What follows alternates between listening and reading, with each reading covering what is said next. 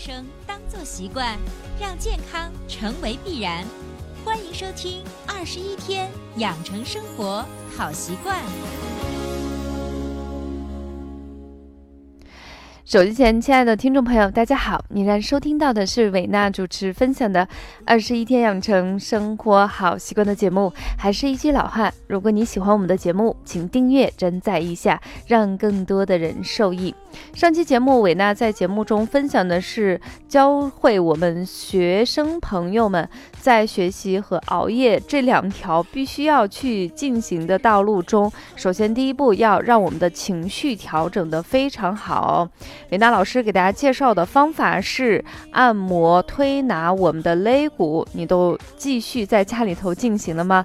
有时候我会提醒蛋蛋同学每天要去摁一摁、推一推。孩子说完以后就说。感觉挺舒服的，同时好像对胃肠蠕动非常非常好。那么今天延续上一期的话题，也是给我们学生党朋友的养生系列第二，就是熬夜费脑的一些食物。我们今天分享的主题叫做健脑的食物有哪些？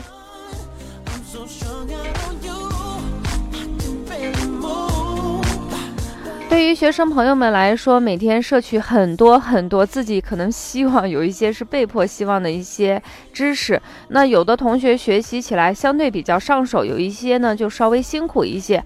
除了学习辛苦以外呢，就是会出现一个熬夜的情况。那么什么样的食物对于我们的大脑的营养非常好，同时也不会增强你呃增加你过多的身体负担，也可以进行熬夜必备呢？这也是我们今天重点给大家介绍的。所以收听节目的宝妈宝爸们啊，你可以拿笔稍微的记一下。首先第一个推荐的是西兰花和花椰菜类的，就是像我们陕西说的叫。莲花白。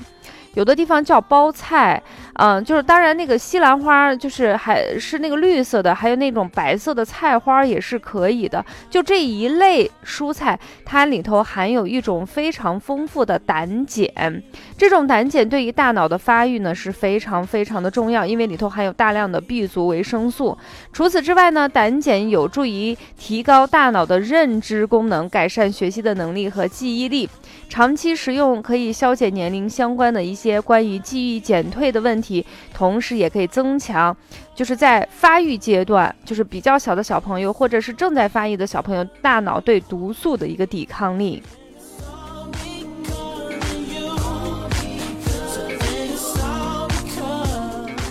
啊，所以大家听到了以后，爸爸妈妈可以给孩子在平时的饮食中多摄取这种兰西兰花或者是花椰菜类的食物。当然，关于这个胆碱的含量，并不是只有它里头有，其实它比较丰富的优质来源来自于蛋和肉类。所以给孩子就是不一定每天都要吃肉，对不对？你可以。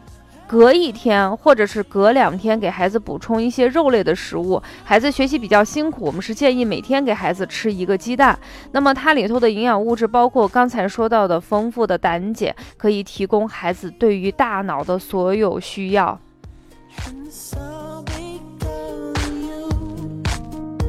那么第二类呢，就是我们的核桃。核桃可以提供丰富的植物欧米伽三脂肪酸、天然的植物甾醇以及抗氧化成分。那这种欧米伽脂肪酸呢，它不仅可以改善我们脑部的功能，还可以促进脑部的修复。所以多吃核桃补脑，不管是从中医的角度还是西医的营养学，都是有一定的科学道理的。除此之外呢，它还可以保护其他的神经，因为里头包含了丰富的维生素 E、叶酸、褪黑色素以及抗氧化物质。对于学习同学们来说，其实也不仅仅是学习的。只要你觉得你学习很辛苦，工作很辛苦，熬夜很辛苦，那么你不妨吃上两三颗。当然，除了核桃里头含有这些物质，跟它相近的，比如说大家熟悉的像花生。还有坚果，坚果类的东西又太多了，什么开心果呀，呃，然后夏威夷果呀，啊，大杏仁呀，等等等等这些食物里头都含有这样的东西。但是需要给大家提醒的是，果呢，它的油脂含量普遍都是比较高的。虽然孩子这时候生长是在发育阶段，但是我们还是希望大家，嗯，每一次食用的量要少一些，可以分成少量多次进行食用。易碎的骄傲着除了我们的这个坚果类的东西，还有一个呢，就是蓝莓。蓝莓在南方城市相对比较常见，北方呢现在互联网很发达，超市都可以买到。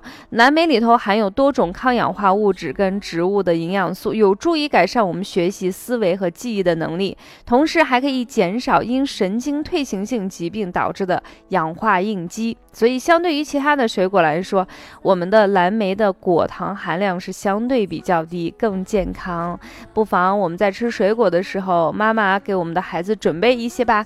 除了这些呢，其实海带里头还有很多海洋的物质，营养是非常非常的丰富。它里头含有的亚油酸和卵磷脂对大脑的补充效果非常好。嗯，其实这个的话，就是海带，绝大部分小朋友还是非常能接受它。把海带，呃，我们可以这样做哈，炒一个西红柿、西兰花，然后弄一个紫菜或者是海带，弄点虾米，把西红柿稍微炒一下，呃，把它的。就是我们的番茄红素融进去后，浇上汤，然后打颗鸡蛋，做成一个菜汤，既清淡又营养。然后我们基本上今天说的健脑呀、必备熬夜的一些饮食的营养元素，全部一网打尽。对我而言是另一天，我曾经毁其实这些呢，都是给大家说的是一些水果呀、坚果类的东西。但是其中最重要、最最重要的东西，就是不得不说我们的谷物。中医一直提倡的是五谷为养。对于学生党同学来说，呃，很多都是在十八岁以下，都是十几岁。那么这时候吃饭是你。这个阶段最重要的事情，什么东西都比不过饮食对于你身体的健康。所以七分细粮、三分粗粮的这种搭配，对于学生朋友来说是非常非常的重要。它不仅可以提供必要的碳水化合物，那碳水化合物它就能代谢成葡萄糖。那这个葡萄糖是大脑需要的最主要的能量来源，让你的血糖稳定。这时候人就不容易出现疲劳呀、苦恼。所以，对于学生来说，一日吃好三餐是必须必须的，所以要吃饭。除此之外呢，就是这个粗粮里头还含有丰富的 B 族维生素和膳食纤维。那么，中医的角度认为，粮食它是健脾养胃的，所以小朋友们、中朋友们和大朋友们一定要好好的吃好你的一日三餐。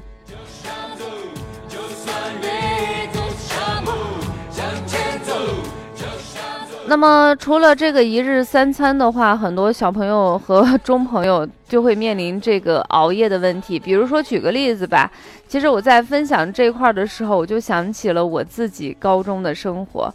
可能早上六七点钟，可能六点吧，六点半就起床，七点钟吃早饭，然后就上课，中午回家再吃个饭，然后下午继续上课，晚上吃完饭大概是六点，然后继续上晚自习。到了高中阶段，其实初三好像就已经是。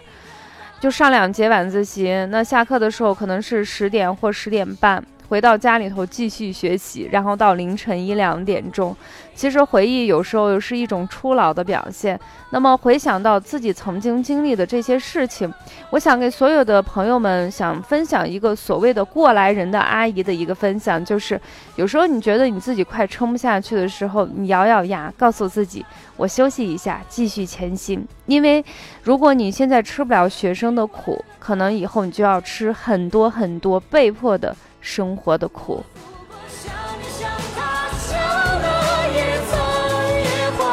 我们现在给大家放的这首歌叫做《平凡之路》，其实每一个人都是在自己的平凡之路上在前行。那么。这时候我们是建议在十点左右的时候，可以给小朋友进行一个加餐。加餐的原则是以消化吸收为好，比如说馄饨呀、鸡蛋西红柿呃挂面呀、牛奶粗粮面包呀、小呃小米粥呀、蒸好的山药啊等等等等，这些都是不错的选择。那么这时候的饮食是不以吃饱为目的。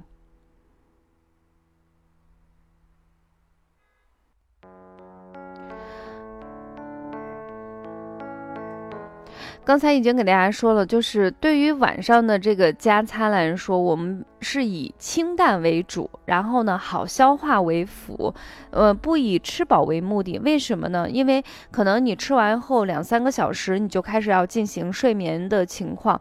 那么在这时候，如果你呃过早的进入这个饮食阶段，你会发现，呃，可能吃完饭以后，你睡觉的时候肚子还是非常的胀，对于孩子的消化机能，相反是一种负担。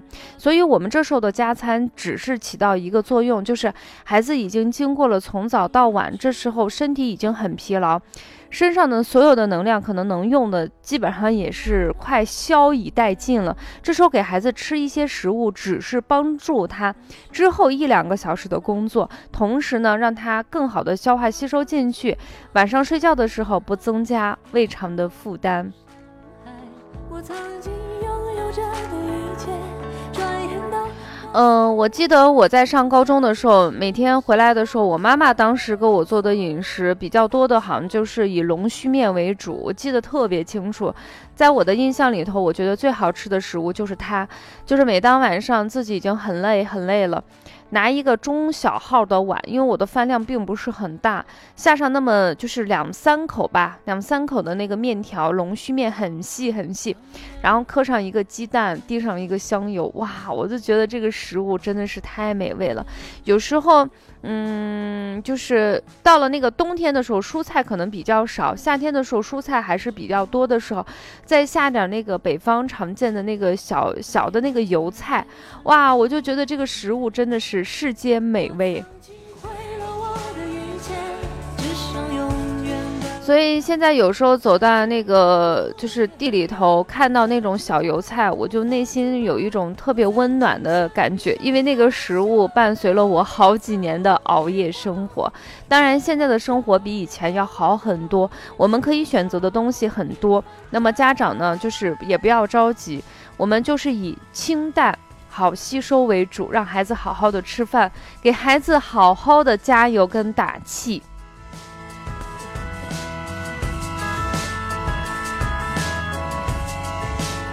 嗯，所以也非常非常的感谢有这么一个机会，可以给更多的听众朋友来回想自己上学的那个时光。可能有一些七零后、八零后的人听到这个节目以后，可能也就想起自己曾经参加高考、参加中考的那个非常辛苦，但是回忆起来会泪光盈盈的那个辛苦的一个岁月，也同时告诉我们正在。进行学习的朋友们，大家一定要以学习为目的，以学习为目的。我还是一句话，到了不同的年龄阶段，你应该做适合自己年龄阶段的一个事情。你尽可能按照生命的节奏踏点去走，不一定说走得非常好，但是尽可能少的去走这种冤枉路，因为所有的坑，你现在埋下的所有的坑，将用无数无数的辛苦去填上。可能一辈子也填不上，所以孩子们虽然很辛苦，阿姨知道，但是我觉得我相信你们，相信你们能够战胜自己。爸爸妈妈会给你们更多的关爱，老师也会给你们大量的支持。你需要给自己好好的加油跟打气，就像歌曲唱的《平凡之路》，虽然是平凡之路，我们要过出不一样的精彩。分享到这里呢，本期二十一天养成生活好习惯的节目就暂告一段落。那么大家听着周琛啊周深翻唱的《平凡之路》，继续聆听，然后下期节目我们不见不散。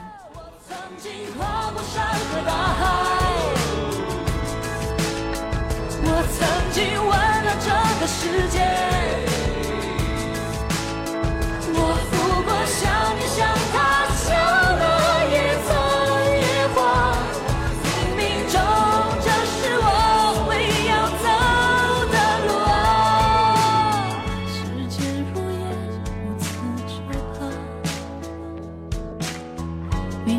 已在。